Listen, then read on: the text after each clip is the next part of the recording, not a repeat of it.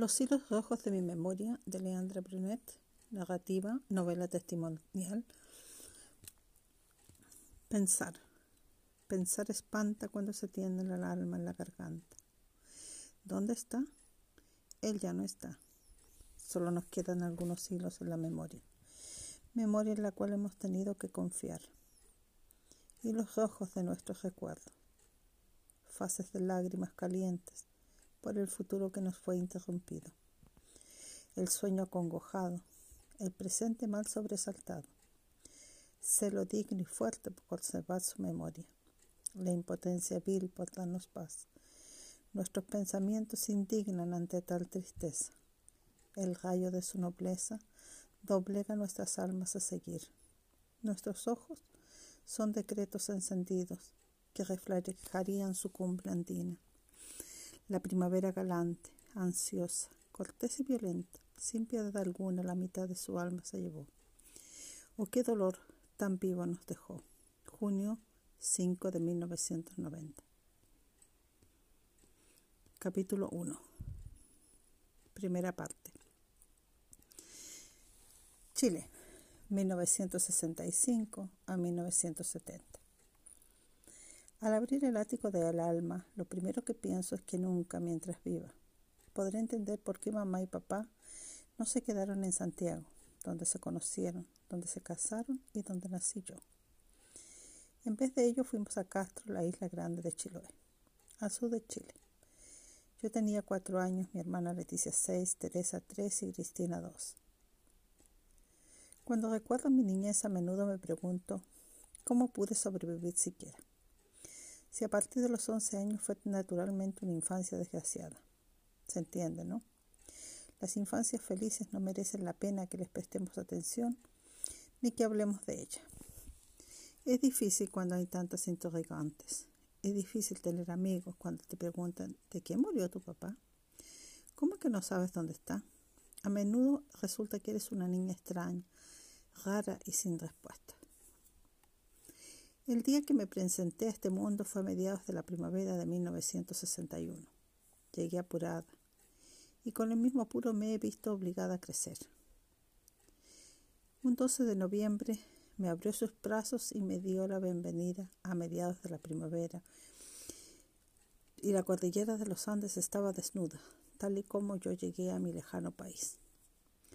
Lo más probable es que no haya sido la primera niña que llegaba a los pies de la cordillera pero sí era la más intranquila. Y los meses y años que siguieron nada cambió mi forma de ser.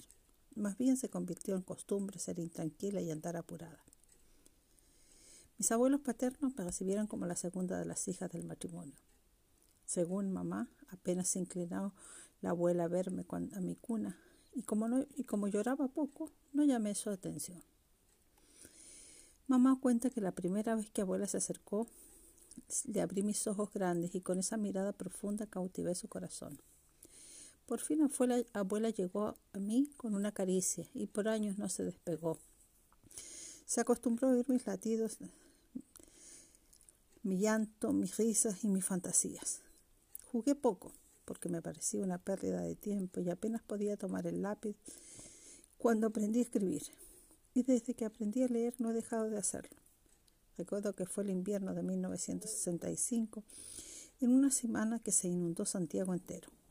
Cuando apenas cesó la lluvia, papá me llevó a comprar mi primer libro. Había muchos lugares que escoger, pero yo estaba empeñada en ir a la librería más grande de esos tiempos. Ese día, los Andes estaban blancos y desde sus mejillas se desprendía un vaho y un aroma a pureza pero entonces aún mi cordillera le quedaba un rescoldo de inocencia y dignidad. Al salir de casa me explicaba papá que saber era bueno, que era bueno a, diario aprender algo nuevo. Primera parte. Nos mudamos a Santiago, nos mudamos de Santiago al sur de Chile el año 1965. A lo lejos del Océano Pacífico se juntan grandes cortinas de lluvia que suben poco a poco por la isla grande de Chiloé. La lluvia humedece la isla desde la noche de San Juan hasta la noche buena. Escarbo la memoria y sin cerrar los ojos recuerdo que desde febrero a diciembre las paredes de la Catedral de Chiloé estaban siempre relucientes de humedad. Los árboles de la plaza viven en constante agonía, y si mi memoria no me falla, la ropa no se secaba nunca. A veces salía vapor de las ropas húmedas que estaban frente a las estufas de leña, que había en la mayoría de las casas. Algunas casas tenían estufas a gas, pero eran las menos. Sigo recordando que algunas veces la lluvia y el viento nos empujaba de casa a la iglesia, y este era nuestro único lugar seco entre la escuela y la casa. Por cierto, un día, cuando Castro amaneció con la boca abierta y flameaba el viento hacia el norte, empecé la escuela que estaba frente a la única plaza del pueblo. Recuerdo también que pocas veces me podía subir al columpio y me hubiera gustado subir hasta el cielo, hasta las nubes y quedarme colgada para mirar toda la isla. Quizás hubiera podido volar por todo el mundo y dejar de oír a mis hermanas Cristina y Teresa que lloraban en plena noche. Sobre todo, me hubiese gustado reír hasta que me saltaran las lágrimas de risa, pero en realidad las únicas, únicas veces que me podía subir al columpio era cuando el cielo estaba despejado, aunque siempre andaba junto a un pequeño racimo de nubes negras. Esto Pasaba cuando los árboles se vestían de hojas verdes y por fin se asomaba un reflejo del sol y los pajaritos cantaban. Entonces sentía que podía gozar a pulmón abierto en el columpio. Según abuela, los apuros de mamá por mejorar se desgranaron el mismo día en que yo nací. Ese fue uno de los motivos que nos llevaron a Castro. Papá ganaría el doble porque era zona franca, nuestros amigos, nuevos amigos, y era el lugar ideal para los recién casados. ¿Y por qué no decirlo? Lejos de la familia el matrimonio se llevaría mejor. Parte 2. Un día, mientras unas gotas de lluvia salpicaban nuestras cabezas, mientras mirábamos cómo el cielo se volvía rojo y después azul, los pájaros pipeaban y parecía estar bailando entre los árboles. Llegó un señor unos años mayor que papá, señor que por años detesté, pensando que era el culpable de las ideas socialistas de mis padres. Él se, acercó, carpeando la garganta. Llevaba un suéter tejido por alguna chilota, hablaba alto y modulaba como si hubiese querido enseñar a papá a hablar. Sus ojos eran grandes como dos platos hondos y bailoteaban al ritmo de sus palabras. Papá se levantó para saludarlo al tiempo que me tomó de la mano y en voz baja dijo que volvíamos a casa. Para eso, el viento silbaba y mi corazón me saltaba cada vez más rápido, intentando trotar de la mano de padre, porque mis pies eran débiles y pequeños. Sin embargo, tenía la esperanza de que papá se detuviera y mandara a aquel señor al diablo. De pronto, papá se detuvo y preguntó al señor, ¿a qué hora? Cristian Díaz, que era como se llamaba, titubeó fijando unos segundos la vista por encima de mi rostro y dijo, a eso de las once de la mañana, ¿te parece? Papá asistió con la cabeza, tomó mi mano con fuerza y comenzó a caminar sin mirar atrás. Nuevamente la fragancia del océano y las giniestas salpicaban las laderas del cerro con más fuerza, porque el sol ya se había escondido tímidamente bajo un manto florido que afloraba luminoso frente al mar. Por otro lado, mamá taconeaba hechizada bajo la noche y no tardó en sumarse a nosotros con mis hermanos pequeños. A menudo volvíamos a casa empujados por las palmadas del viento y los cuentos de papá. Sin embargo, ese día el aroma del a pan amasado se filtraba por debajo de todas las puertas, porque la gente de Paz Castro horneaba por las tardes el pan para el otro día.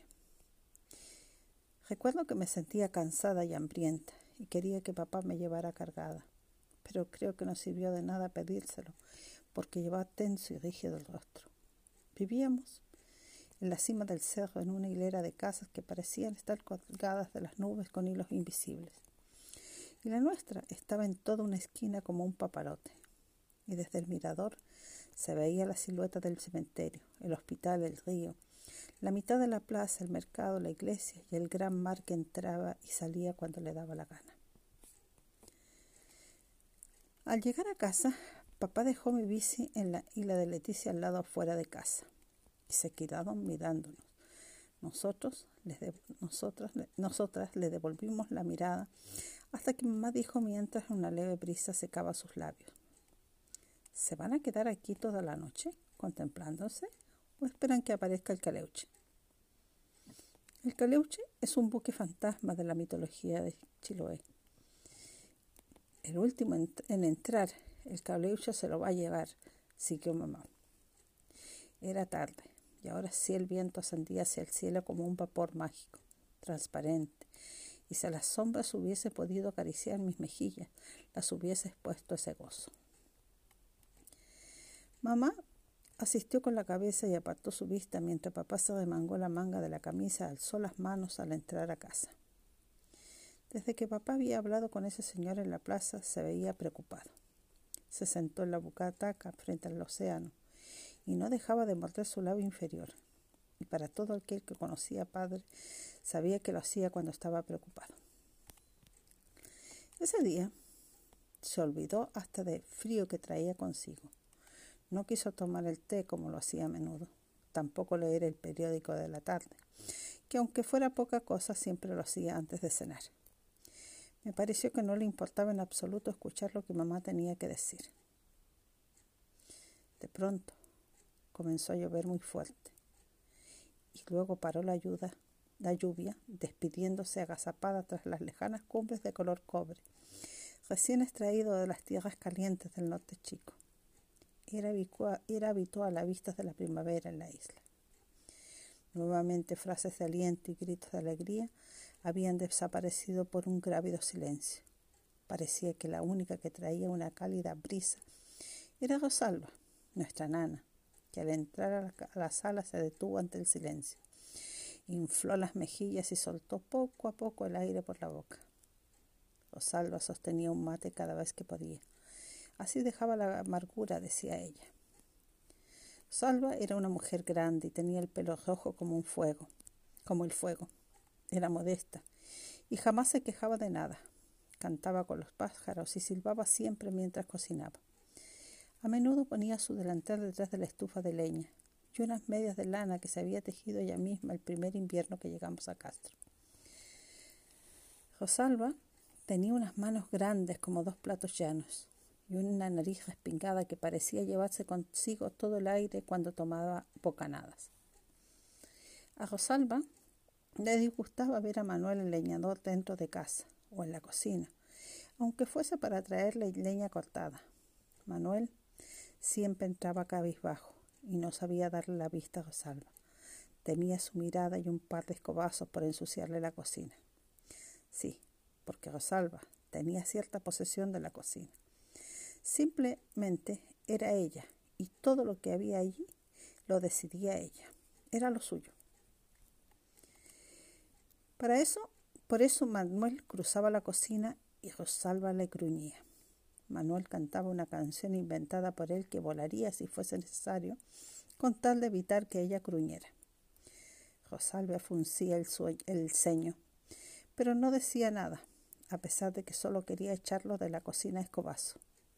Según Leticia, él gozaba enfadando a, Osalva, porque era la única forma de llamar su atención.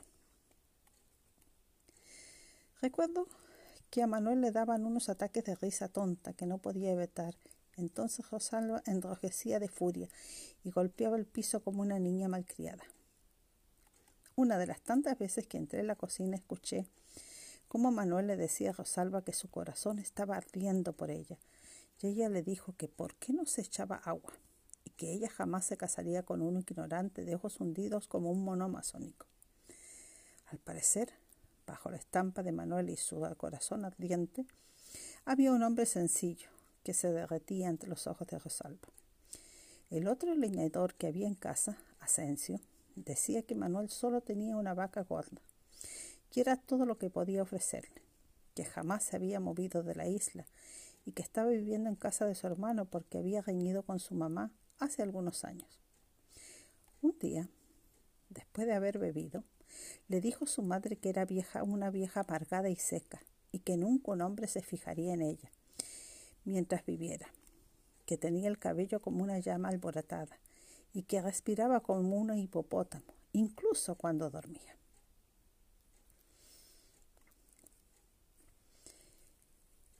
Era la hora de la cena, y antes de que Rosalba sirviera la cena, mamá puso un disco. Entonces la sonrisa le volvió el rostro a papá, que no podía evitar escuchar los tangos que le recordaban a abuela. Mamá tatareaba el tango, mientras papá recuperaba la sonrisa. Entonces él le dijo que faltaban solo unos días para que terminara el año y que bailara con él ese tango. Recostada en una de las butacas, los miraba. Mi corazón latía ante tanta felicidad, porque me encantaba ver la dulzura que había entre ellos.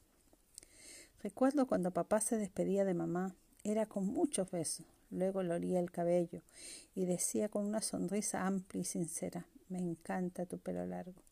Salía por la puerta, pero no alcanzaba a pasar el portón y volvía a seguir besando a mamá. A veces recuerdo que le decía, no habrá hombre en esta tierra que te quiera más que yo, rubia recuérdalo siempre. Entonces mamá enrojecía de vergüenza y le daba una palmada en la espalda. Él reía y luego mordía su labio inferior. La miraba de pie a cabeza y se marchaba azotado por la lluvia y el viento loma abajo. Hasta encontrarse en el hospital, que era el centro de era su, era su centro de trabajo. Nuevamente el sol se paseaba suavemente por las paredes de casa entibiando los restos del invierno. La mañana era perfecta. La luz esmeralda repasaba los muros de cristal del amplio salón, otorgando un saludo de sol secuestrado tras una densa copa de niebla que había cubierto al otro extremo de la isla de Grande de Chiloé. Los pájaros bailoteaban y cantaban al lado afuera de casa, y al parecer el verano pronto tupiría de flores y de troncos, y los troncos estarían cubiertos de ramas frondosas. Una de las cosas que más me gustaba de vivir en Chilcastro era el olor a sal del océano, que se expandía con la marea baja desde la orilla hasta la cumbre donde vivíamos. Soñaba pensando que un día un soplo de aire frío levantaría la sal y penetraría mi rostro y el resto de mi cuerpo. La sal del océano no llegaba tan arriba de la montaña donde vivíamos, pero cada vez que me asomaba al ventanal, y miraba hacia el océano, me imaginaba que estaba a solo unos metros del mar y en ese momento cerraba mis ojos y esperaba detenidamente sentir el deseado olor de la sal cristalina de mar. Desde el balcón de casa podía oír las olas cuando rompían y martillaban las rocas de la orilla, desprendiendo espuma. Las oía azotar el varadero del pueblo. Y cuando la lluvia era fina y humedecía la mañana, las piedras parecían estar recientemente duchadas. Era tarde y me dormí un poco intranquila, porque no me gustaba el rostro que había visto en papá cuando hablaba con el Señor y me desperté temblando. Estaba soñando. A lo lejos, en medio del mar, un barco fantasma emergía de las profundidades. Era el Caleuche. Había tormenta y el viento azotaba el cuerpo de la Virgen cerca de casa. Estaba frente al océano y mi cuerpo estaba rígido e inmóvil. Parecía estar muerta con los brazos abiertos. Estaba vestida con un camisón blanco y lo único que quedaba al descubierto era la parte frontal de mi rostro y los pies. Pipo, mi cachorro, laía mía mis pies, mientras miraba fijamente desde el balcón de casa. De pronto se oyó el ruido de una puerta que se abría y se golpeaba en la casa vecina. Asomaba la cabeza y veía unas botas altas de un militar que se paseaba de lado a lado. El hombre hablaba con alguien, pero no se oía bien qué decían. Tampoco se veían sus rostros, pero sí una mano que golpeaba una mesa. Me asusté y comencé a respirar con dificultad. Estaba aterrorizada. Sentía el ladrido del pipo, porque una mano me tomaba fuertemente de la cabeza por detrás. Inútilmente me resistía y no veía su rostro solo alguien que se acercaba y me decía al oído con la boca. Me sobresalté y fui hasta el balcón y me senté a mirar cómo la marea entraba y salía por intermedio de las casas a la orilla de Castro. Sí, porque en Castro la marea se pasea como Pedro por su casa, por entre medio de las casas. Por las mañanas, Rosalba caminaba plácidamente entre el bullizo y el silbido.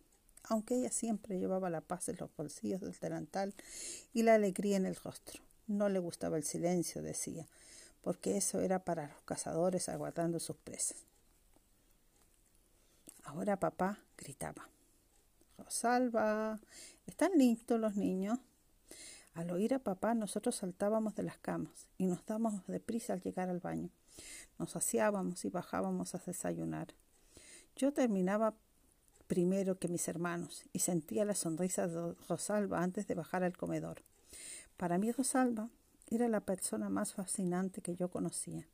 Era tierna, dulce, como un manjar, y divertida como un payaso de circo. Ella siempre guardaba una bella sonrisa, si no era en el rostro, en los bolsillos del delantal. Al salir de la escuela, anhelaba llegar pronto a casa para hablar con ella. Le contaba mis secretos y mis más íntimas confesiones. Las compartía con ella.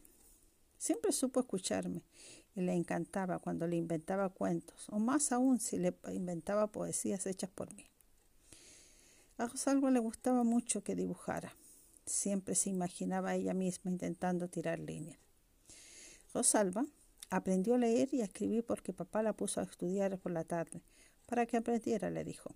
Papá decía, si no sabes leer ni escribir, nunca serás una mujer libre. Para aquel entonces no entendía bien lo que papá quería decir, pero con el tiempo, la vida y la vida he comprendido su idea.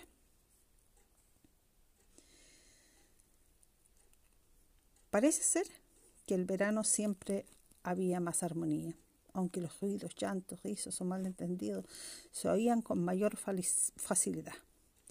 Pero al llegar al comedor todos enmudecíamos, bajo un placentero silencio. Para mí aquellos sonidos me llenan de emoción y de recuerdos.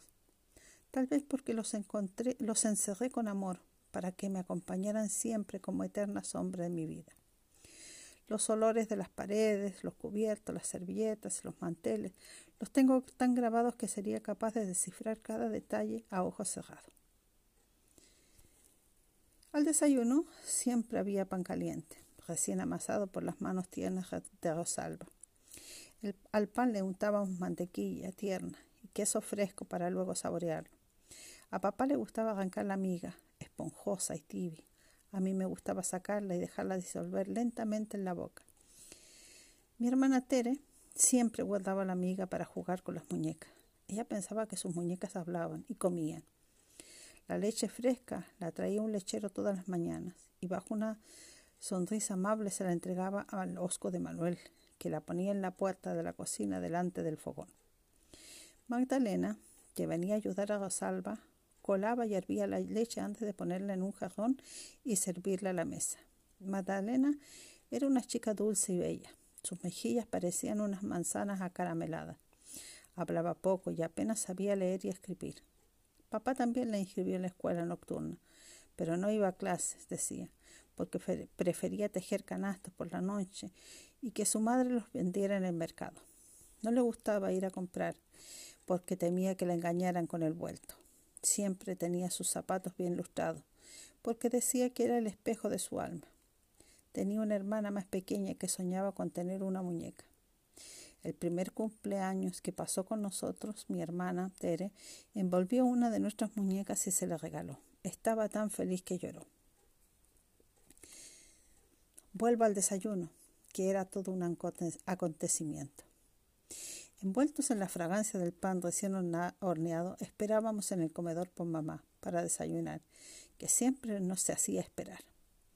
La sala del comedor era de grandes dimensiones, con múltiples ventanas, que aunque era grande, cuando la lluvia nos encerraba en casa, no podíamos salir, se nos hacía pequeña. En aquel tiempo le pedía al sol que apareciera de pronto, inundara de luz el comedor, entonces la alegría se posaba en mis ojos, y un culebreo me subía desde los zapatos hasta el flequillo de mi cabello. Recuerdo que cuando el sol salía también en Castro, era una fiesta roja que teñía el océano. Eran manojos de sal y de espuma que las noches fosforescentes las estrellas se, ponían se podían contar por cientos. No era muy a menudo, pero pasaba. Sin embargo, En Castro el invierno era sólido y sombrío, dueño de los cielos, golpes de lluvia, de truenos y de relámpagos que parecían viajar hasta estallar en la olla marina de la isla grande de Chiloé. Seguíamos callados en el comedor, esperando a que mamá bajara y taconeara bajo el parqués holandés. Los tacones de mamá siempre nos anunciaban cuando venía a la mesa. Era la señal que Rosalba también esperaba para servir el desayuno, porque mamá detestaba el café frío. Mamá esa mañana traía una blusa rosa de cuello alto y un pantalón a media rodilla. Los labios los había decorado con un lápiz labial rosado. Se había puesto un collar de perlas que le había regalado papá para su cumpleaños. No usaba más maquillaje porque su piel era limpia y pura. Su cabello lo había puesto como una princesa de cuentos. Mamá era una mujer delgada y de pómulos rosa. Comía poco y siempre tenía que dejar algo en el plato. A menudo competíamos con su cariño y atención. Cuando mamá estaba triste, afortunadamente pocas veces, pero esas pocas veces nosotros sentíamos y temíamos que la casa se iba a derrumbar. En mis años de vida jamás la había visto discutir con papá, pero sí una vez escuché a papá decir a mamá que fuera sola a visitar a su familia. Y mamá se puso brava. Ella no quería ir. Se sentía protegida como un ciervo al lado de papá. En el fondo, era indefensa y frágil, como el papel de seda. No sé si siempre fue así o simplemente papá la tenía malcriada. esa fue la primera vez que viajamos a ver a los padres de mamá. También Rosalba, incluso María, que jamás había cruzado la isla. Fue el verano de 1967. Mamá decía a menudo que con papá gozaba como una niña y que reía tanto que le provocaba ataques de risa, que era cariñoso, que la mimaba y la consentía en lo que ella quisiera, que era loco y aventurero, que siempre le contaba historias como una niña recién nacida. Y si el repertorio les acababa, le inventaba historias de cuento. Inventaba tantas locuras que sus días junto a él eran entretenidos. Mamá en esos días no podía imaginar su vida sin él.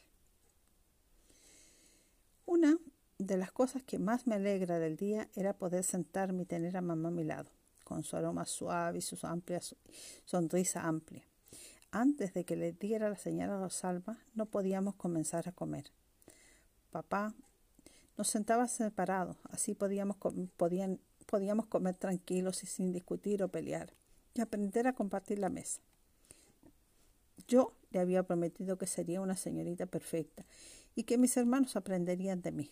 También aprendería a leer perfecto, aunque estaba lejos de cumplir las metas y poder ver a papá impresionado. Mientras desayunábamos, mamá apretó el ceño y esbozó haciendo muecas no propias de ella. No me siento bien, me duele la cabeza. Entonces papá guiñó un ojo mientras se mantequillaba el pan con la mermelada de fresas. Rosalba había plantado fresas la primera primavera que llegamos a Chiloé para que nunca faltara en casa, dijo, cuando le pregunté. ¿Qué, hacía en el jardín enterrando pequeñas plantitas con florecillas blancas? ¿Cómo olvidarlo? El primer año me pasé toda la primavera y verano mirando cómo aquellas florecillas se convertían en fresas. Una vez rojas y brillantes, Rosalba las recogía, las ponía en un frasco y guardaba para, para todo el año. Luego de que había puesto las fresas en el pan, papá le preguntó a mamá, si quieres, puedes quedarte en casa. Por mí, puedes hacerlo. Creo que es el estómago también. Tal vez sea mejor que, tome, que no tome café, dijo. Sino un té, contestó mamá, mirando a Rosalba. Mamá apretaba el ceño mientras esperaba la respuesta respuesta de papá. Tenía preocupación en el rostro. La luz del comedor hacía que su cabello largo brillara.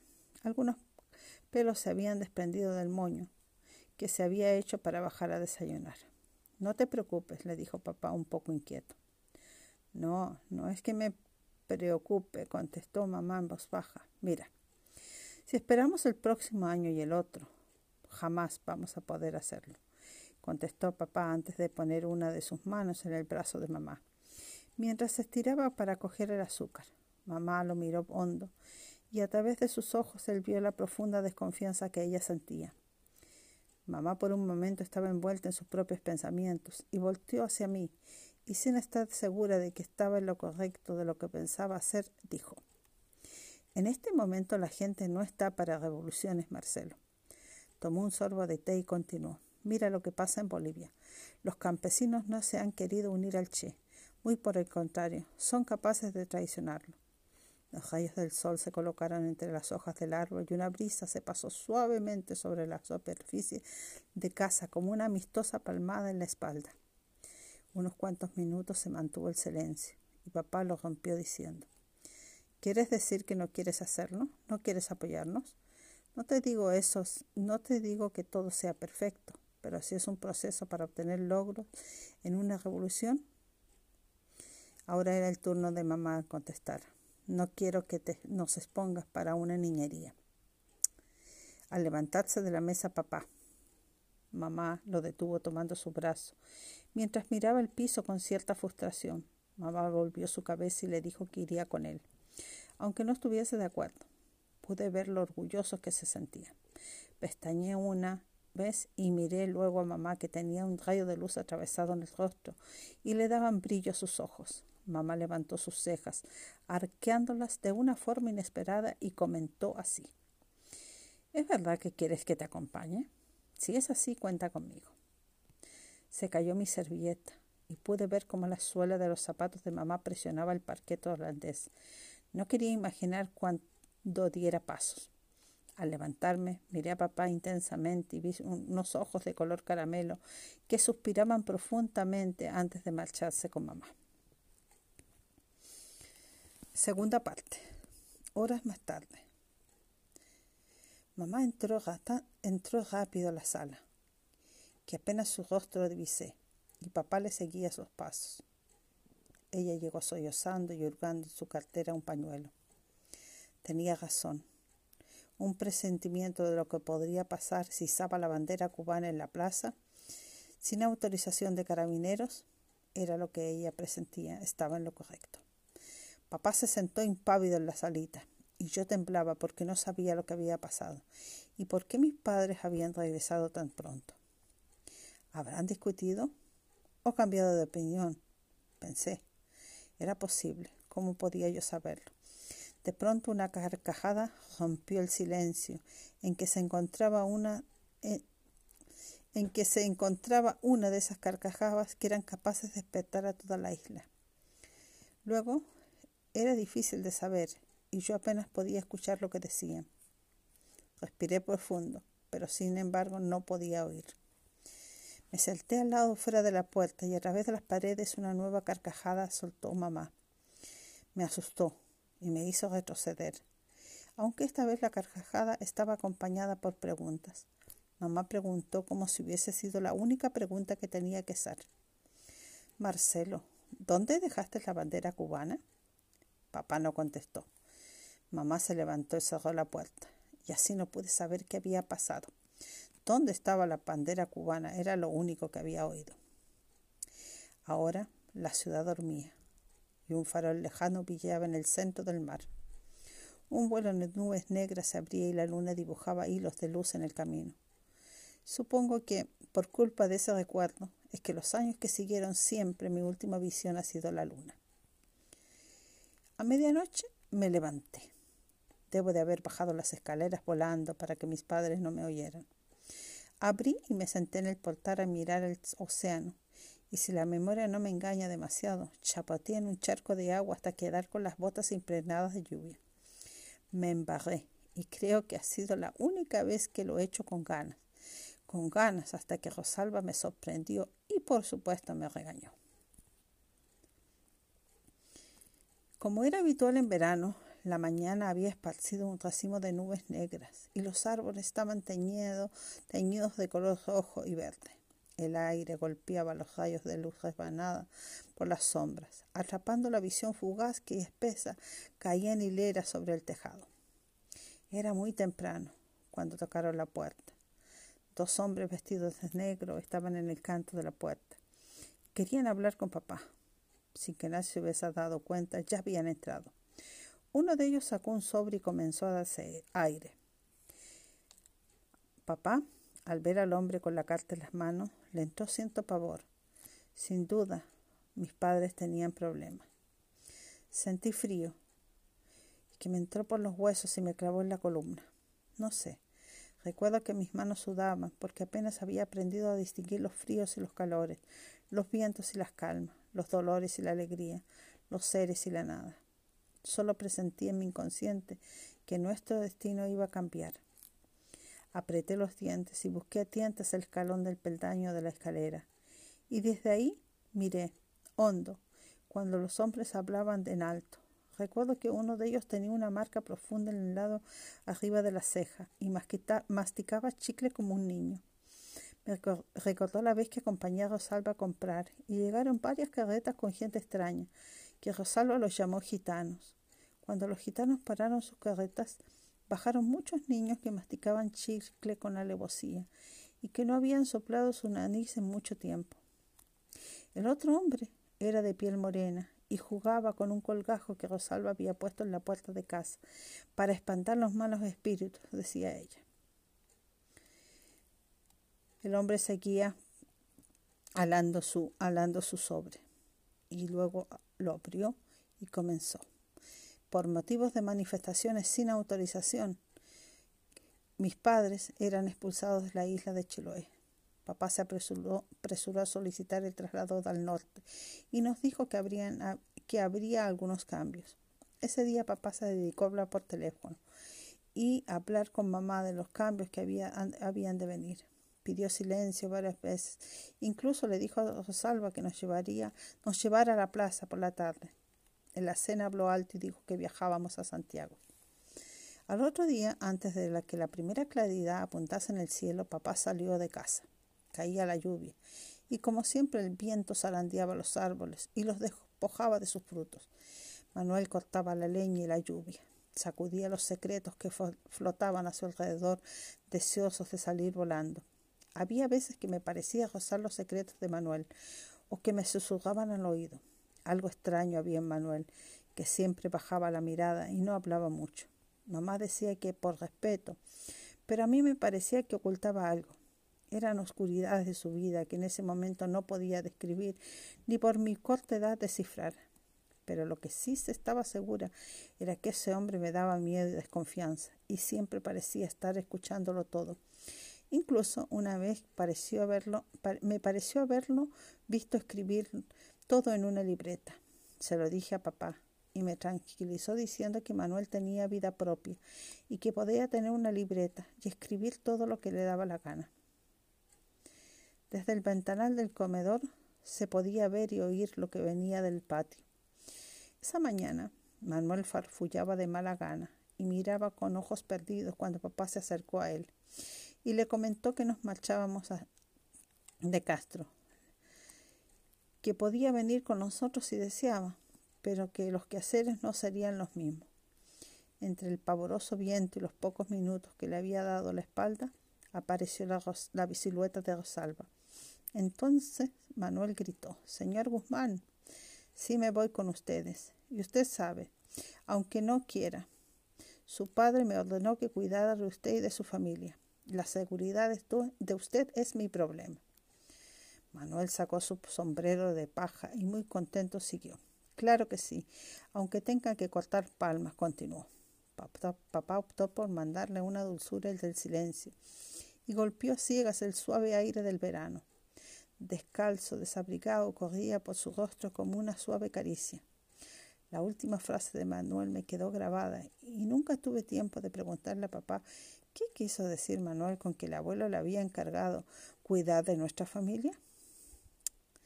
Nuevamente el rojizo cielo cincelaba nubes que martillaban la noble mirada de papá. Con una punzada de dolor en el timbre, papá dijo que enviaría un telegrama a la abuela para que fuera a recogernos a la estación central de trenes de Santiago.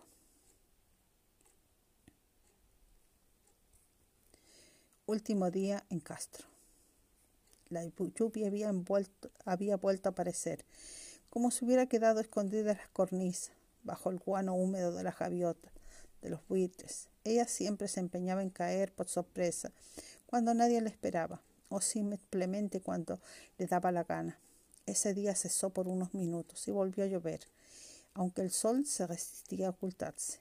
Subí las escaleras en medio de un aguacero y quedé convencida que con el nacimiento de Carlos había sido el comienzo de una nueva vida, y si hoy hubiese podido comprar un boleto de ida y vuelta, lo habría hecho sin pensarlo dos veces. Estación de trenes de Puerto Montt. Corríamos de extremo a extremo por los pasillos de uno de los vagones del tren con destino a Santiago.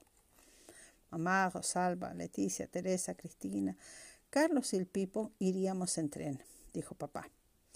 Recuerdo que Manuel ayudó a papá a subir el equipaje. Dos coches marca Mercedes conducirían paralelos al tren.